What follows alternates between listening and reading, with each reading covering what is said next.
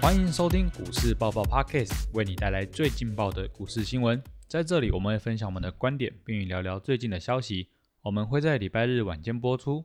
欢迎订阅我们的 Podcast，就能接收到最新的内容，或者是到 Facebook 上面搜索“长宇投资”，上面会有近期的盘面解析哦。我们的 YouTube 频道“股市百宝箱”会于每周一或周二定期更新实战分析影片。同学们，上课啦！我是主持人 Simon。我是 KY 老师，老师将与大家分享股市里高低起伏的即时观点，同时跟大家分析重点的产业资讯。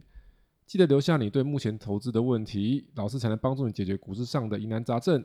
哎，老师，说到一个疑难杂症，有一个同学他有一个问题，他是说那个左侧交易在下跌的买法是要怎么买呢？左侧交易，好，那我们先来跟大家来讲一下。显然，这一个提问的学员算有点经验，嗯，不然对不会是啊提出这个这么专业的名词。听起来就是很专业的东西。哦，因为一般的讲法叫做抄底，对对对，大家都只会说抄底哦这样子。所以我们左侧交易就是说，股票会有上涨、下跌的段落嘛？对啊那那那你就思考一下说，股票往上涨之前是不是下跌的？嗯，所以对，下跌会在什么？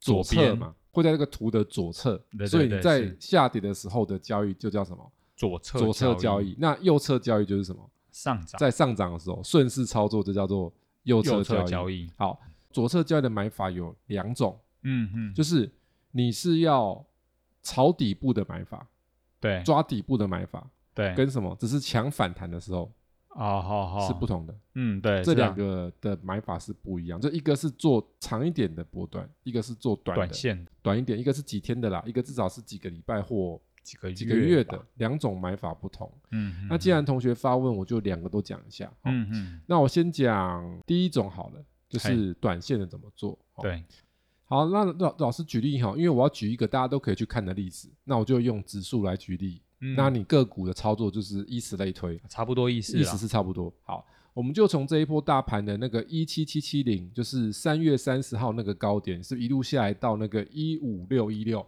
五月十二号，哦，这段时间是不是都一路往下？对啊，所以它就是一个下跌过程嘛。所以我们在这里面的这个操作就叫做什么？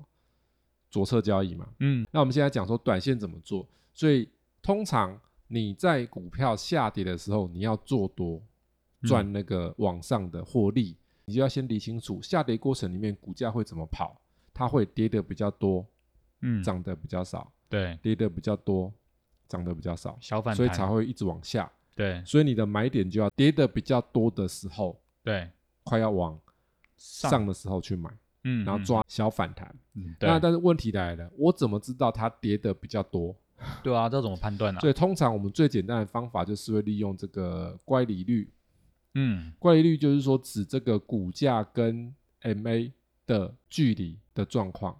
当股价离这个 MA 就是平均成本线越远的时候，这个乖离就会越高就会越大，对对对然，后近的时候就会没有乖离。嗯，它它如果果股价在 MA 旁边就是没有乖离，嗯离它越远就是什么？乖离越大。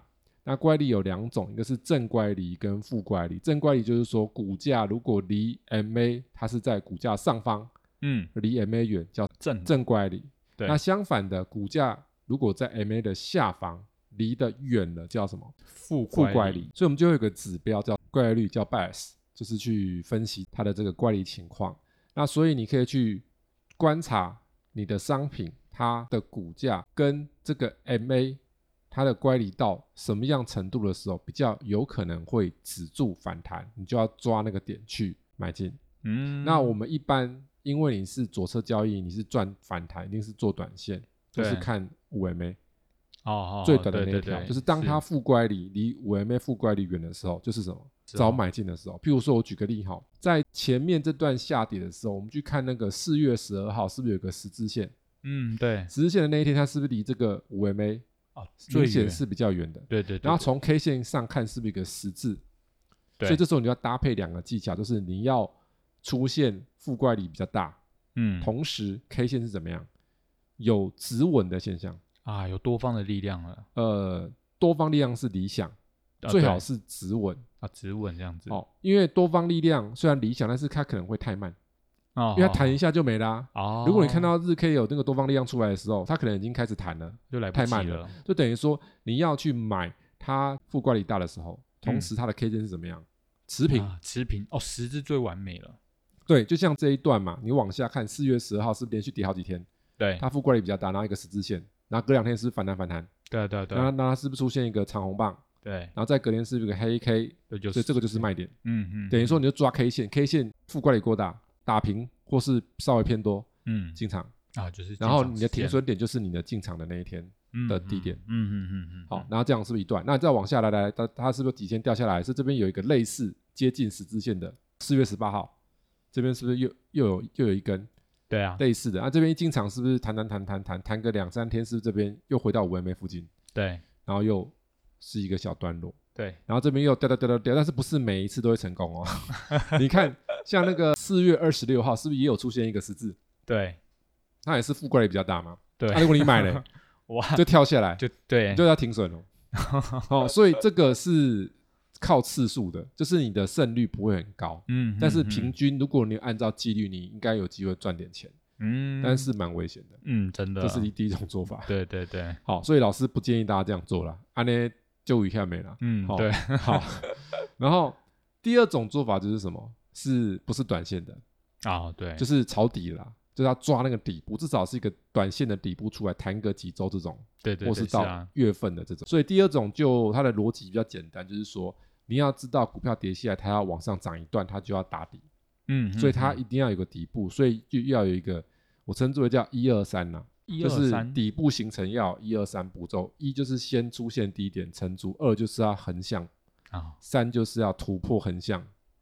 这是三个，我举简单举个例，以大盘来讲，是不是跌下来到一五六一六？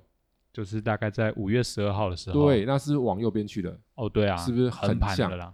那横向之后，它一段时间之后是不是就会止稳，对，就是对对进入二嗯横嗯横向？如果它有横向，慢慢这个卖压有减轻，就是二。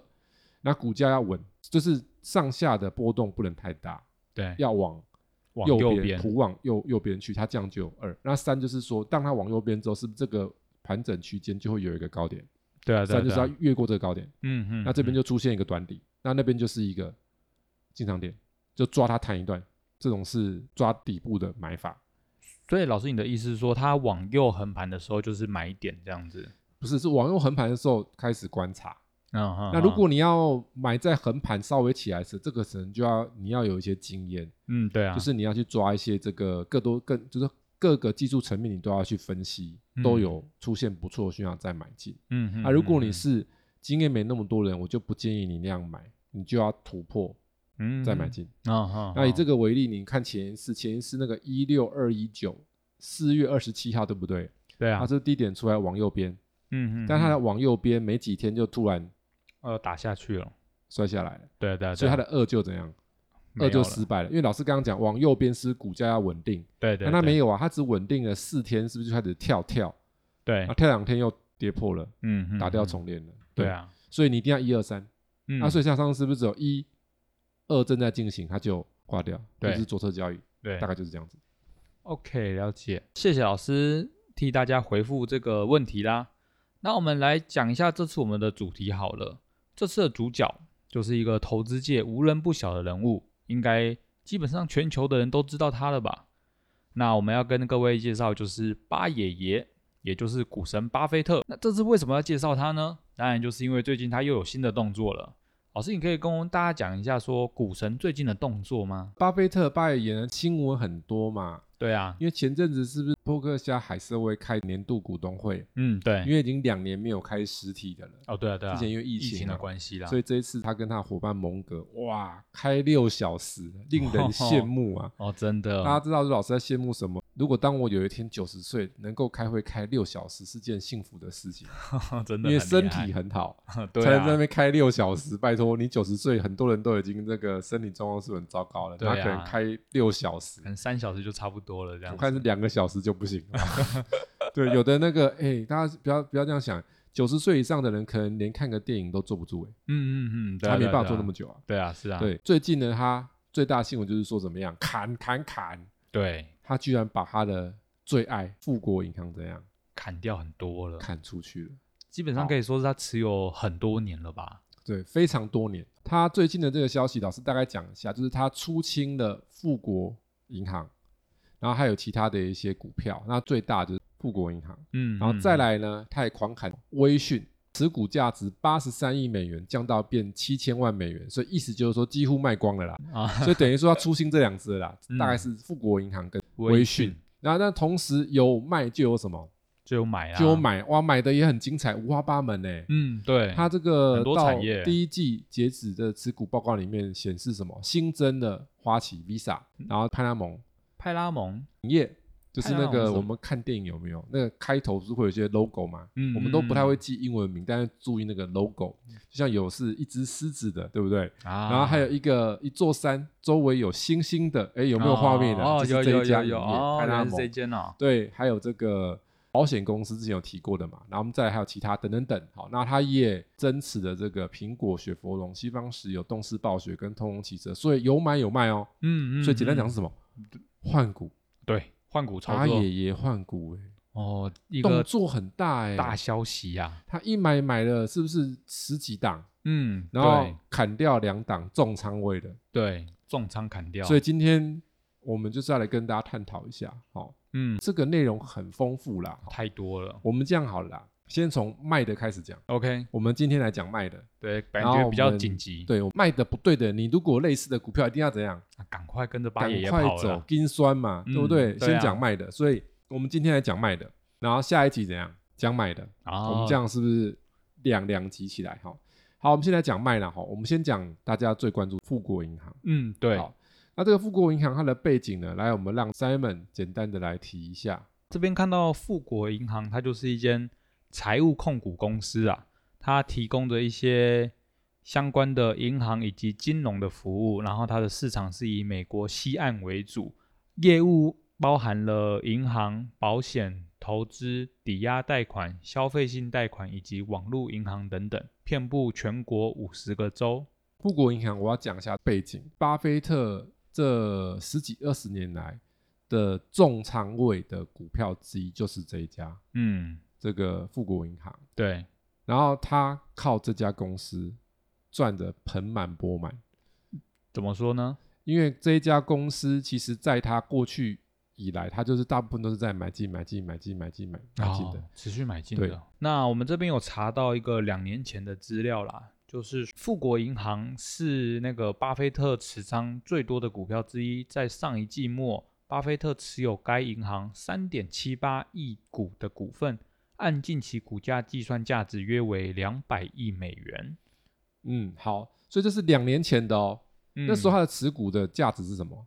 两百将亿近了，两百亿美元。对，然后呢，其实这里这份资料里面显示说，它其实按照这样算，它的成本这样算回来，它净赚多少？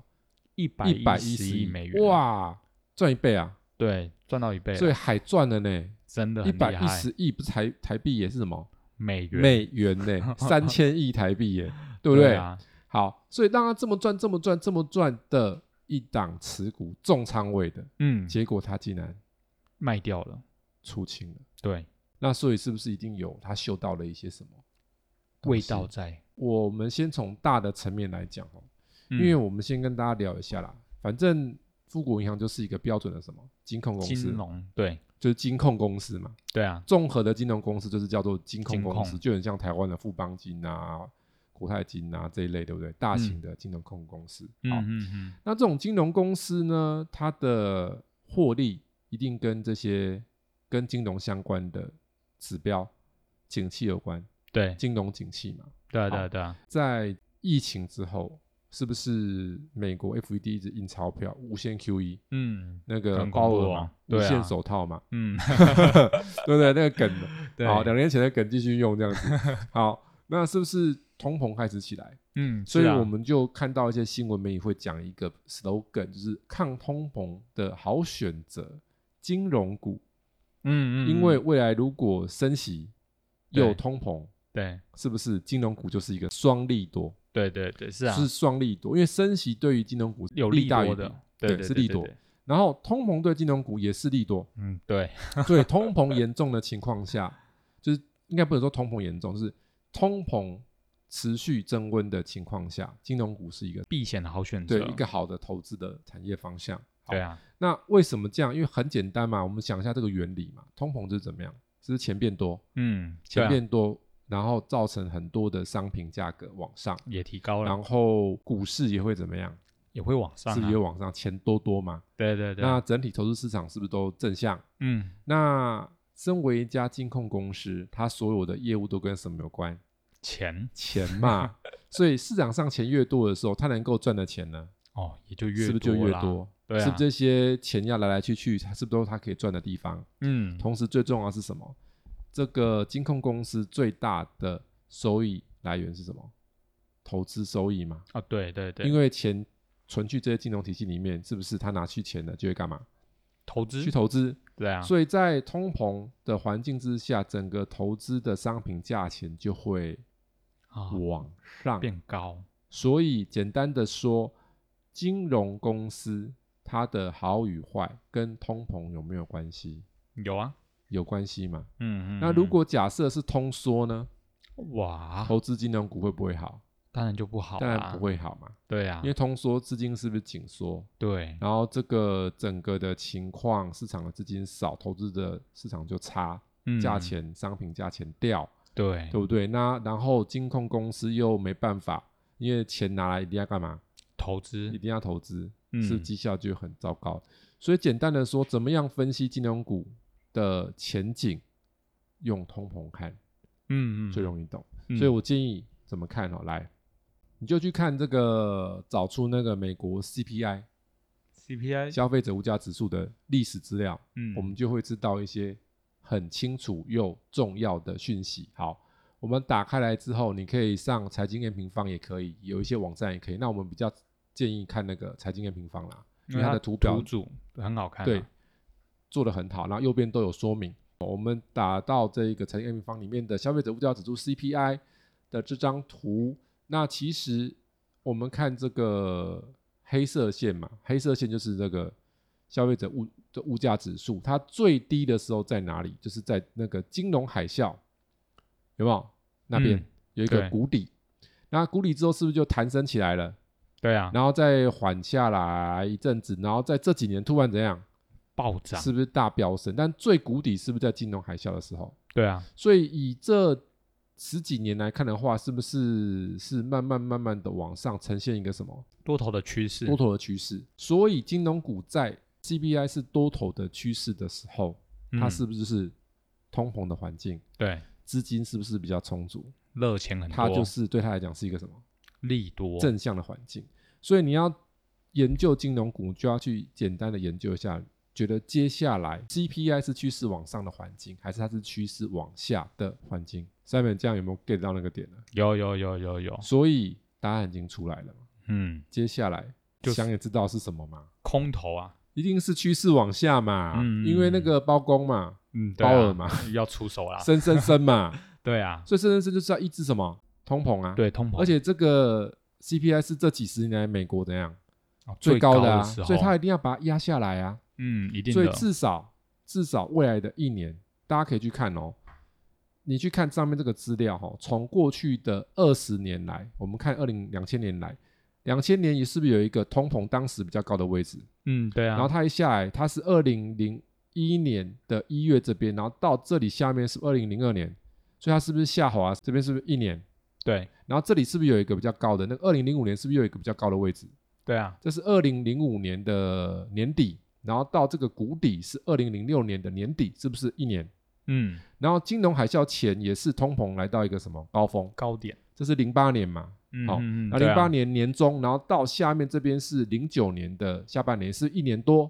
嗯然后所以你看在这这里，然后这个是二零一一年的这个年底这边有一个通膨的比较高峰，然后一年后是不是也是下来了？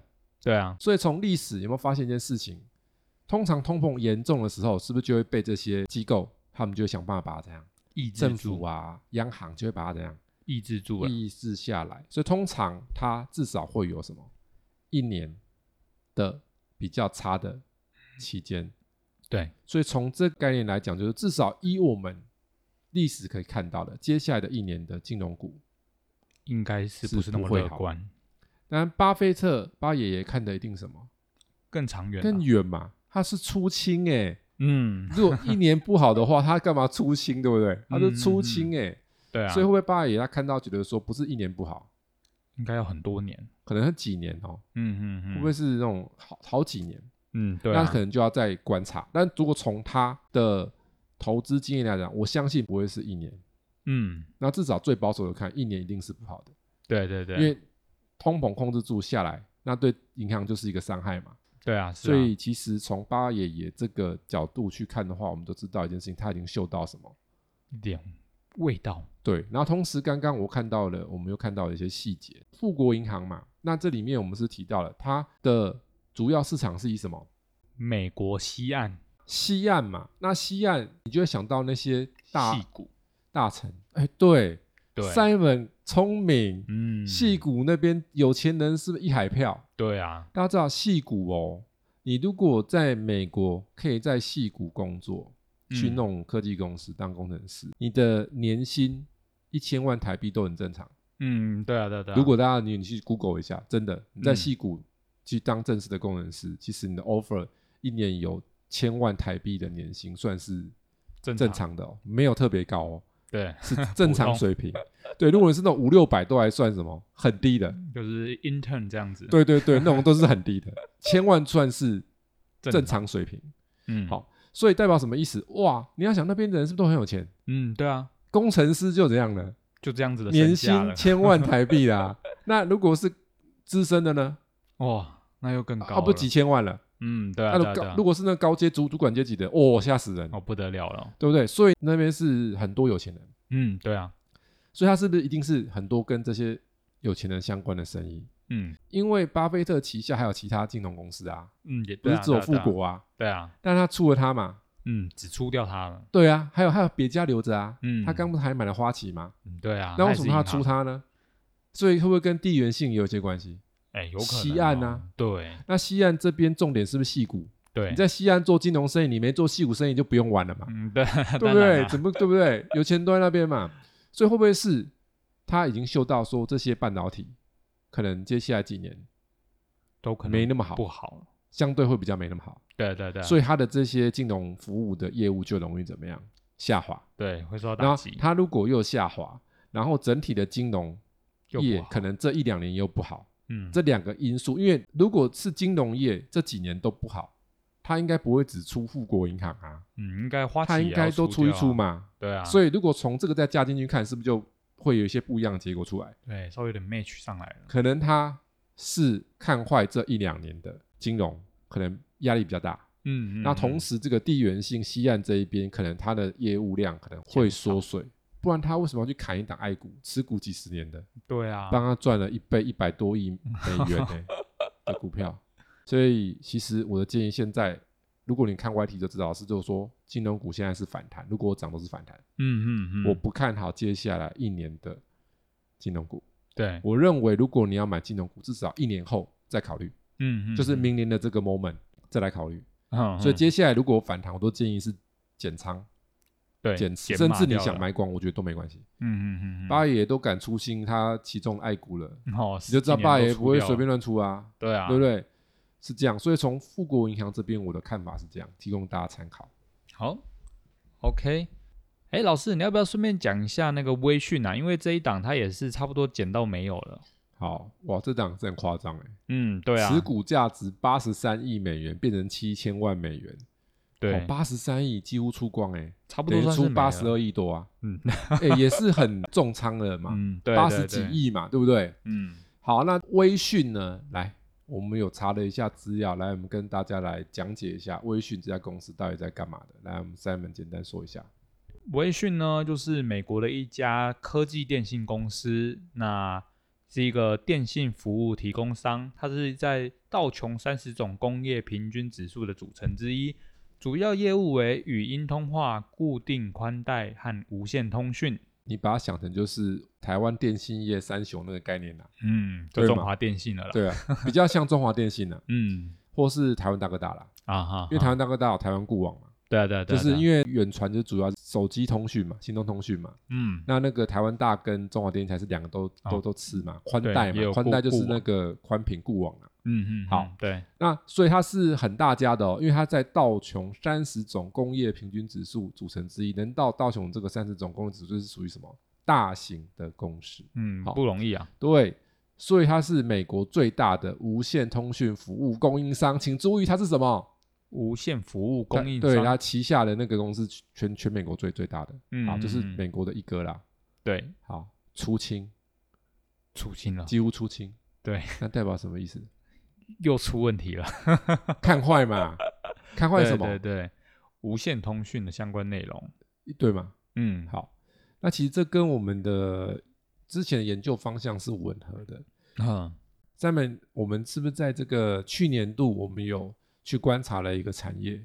哦卫星通讯产业，对嘛？因为当时我们的伊隆马斯克讲到之前我们的主角 了， 好，他是不是有一家公司什么 SpaceX 对星链嘛，对对对，也就是卫星通讯嘛？嗯，好，然后又在战争的时候，乌克兰跟俄罗斯战争的时候，是不是有帮乌克兰对对，架对构这有个通讯通讯网络嘛？对不对？应该说卫星通讯对啊网络这样子，对对对，从巴菲特的动作会不会告诉我们说，其实他也是担忧现现有的这种网络的嗯结构，在未来的科技技术进步之下，逐渐会被什么？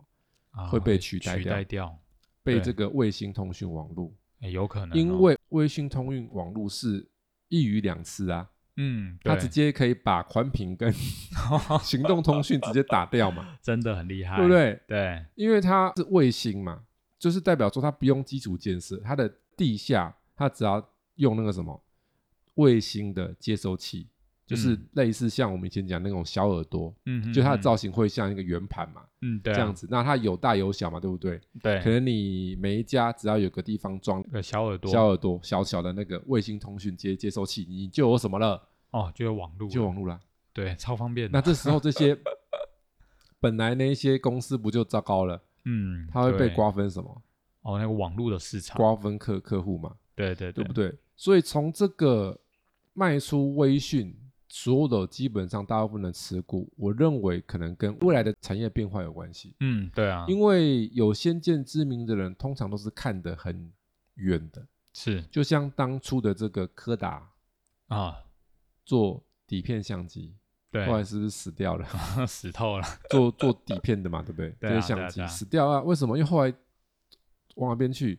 数位相机啊，嗯嗯，然后这个 Nokia、哇，对不对？以对前是手机的霸主，对，那一现个在已经嗯点点 点了，应该散的散的，对嘛？就是没有看得很远嘛，对，是啊，所以以通常越大家的，他可能会越容易有恃无恐，嗯，因为你就觉得我是最大的嘛，对，那反而比较没有危机意识。嗯对通常是对不是那么大家会比较有啊，危机意危识机意，识嘛？因对，为大的就是我就那么大啦，但是大家的如果未来的方向没抓到嘞，哦，那就很恐怖了，很危险。对啊所以，从这边来看的话，就是也告诉我们的一些危机，就是这些电信三雄也可要能也不是我们那么值得存股长期投资的标的哦。哇，我觉我都觉得中华电信还蛮稳定的这说， 以以前不是金融股跟电信三雄这些吗？对啊对啊对那啊，从这边看，其实嗯，对啊，嗯的确，你应该知道哦，中华电信也有跟 SpaceX 谈，合作这合样子作啊，嗯，那为什么要谈嗯？合作？因为中华电信没有，它没有那些资源技术啊。对对对对对，所以它现在是不是等于说，我以后这些电信三雄，我要提供卫讯通讯服务，是要变外包，对被赚一手？对，是那啊到你的利润呢，就就减很少少了，而且它也可以怎么样？可不可以绕过你，哦，也是直可接以来台湾申请对开公司对，登记，嗯，嗯直接嗯跟你对干，是有可能啊，对不对？对啊，反正他的他们，我我觉得像现在电信业是被动的，嗯，卫星通讯业是占主有动的主动的地位，为什么？因为它可以怎么样？如果它想要省资源，就直接跟大的龙头公司跟他谈，嗯那绝对是他一定是拿利益比较多嘛。对他主导然了后啊，这些电信公司只能怎么样？被迫了嘛，因为对，他没有技术嘛，嗯，他知道未来的趋势嘛，我就对啊只能对啊对让啊利嘛，对啊，是啊，所以说只能为了固守我的客户，我就让利给你。嗯，那如果不愿意固守的呢？我都跟你对 干嘛，对不对？我就直接来跟你对干嘛，我就直接来台湾设分公司嘛，嗯，对啊，看你要不要嘛，嗯两个给你选嘛，对不对？所以不管怎么选，是不是对电信公司来讲都这样，都是吃亏了，都都都是吃亏的。所以从从这边来看，微讯这边其实很明显，就是嗯电信业已经也不看好也一了场腥风血雨。啊，对对，那对相对的来说，那些卫星通讯未来长线还是，哦一看多片看好只是说你不能在它涨很凶的时候干嘛啊，买进去买，它。去年的时候是不是年底涨一波？嗯，对啊，已经那涨我过们了，有跟着我们学习的学员，应该都有做到那一那一段啦。嗯，我对，们对该走，对走掉，是不是就没事？嗯，没走掉，它就怎样就出就事下了，来，那就要等下一波嘛。 对，对那下一对波可是能啊再过一阵子，我们会再最终看看嘛。嗯，这以感上觉就就是一是个这未个来趋势是了啦。所以这是微讯。所以从今天哦，这个八爷爷让我们知道有一些险路不要走。本来这些应该是康庄大道，但现在可能是危机四伏，旁边啊很多伏兵在里 面。有没有看过那个《三国演义嗯嗯，》？有没有？是不是有有那有种什么看起来很好走的路，哦，对，然后对旁对边已经埋了什么伏伏兵，兵？嗯，然后那嗯个反而看起来很危险的路没有伏兵，这叫嗯做计中计。哦，对，就是你如果对于这种神经很大条的人，你可能就不用这 样子，你就要在那个什么危险的路埋伏兵。嗯，那如果你嗯对于这种城府比较深的人，就要计中计。哦，就真譬如的说你，是对付曹操，你就要在康庄大道下伏兵，哦对，是啊，是啊， 对不对？对，对不对？因为他他会什么？他他会想说，哦，那个那边比较危险，看起来就会有伏兵。这边多疑啦，对曹操多疑，所以嗯那个诸葛亮很厉害嘛，很会嗯抓曹操的那个。哦那个是不是心，，对？是不是他是这样一个转折？对于一般人是用 A，对嗯曹操转 两次，就鼻变变回来了，对啊，对，变回来了。哦，这个是这样子。好，以上提供给大家参考。好，那老师今天的分享就到这边啦，感谢 KY 老师今天跟我们分享这些资讯。同学们如果有什么想要了解投资相关的主题内容，欢迎到 Apple Podcast 或者是 s o n On 上面留言，或参考我们的资讯栏里面的联络方式，跟我们一起讨论哦。最后，如果喜欢我们频道内容的同学们，记得按下订阅以及分享。我们下次再见，同学，下次见喽，拜拜。拜拜。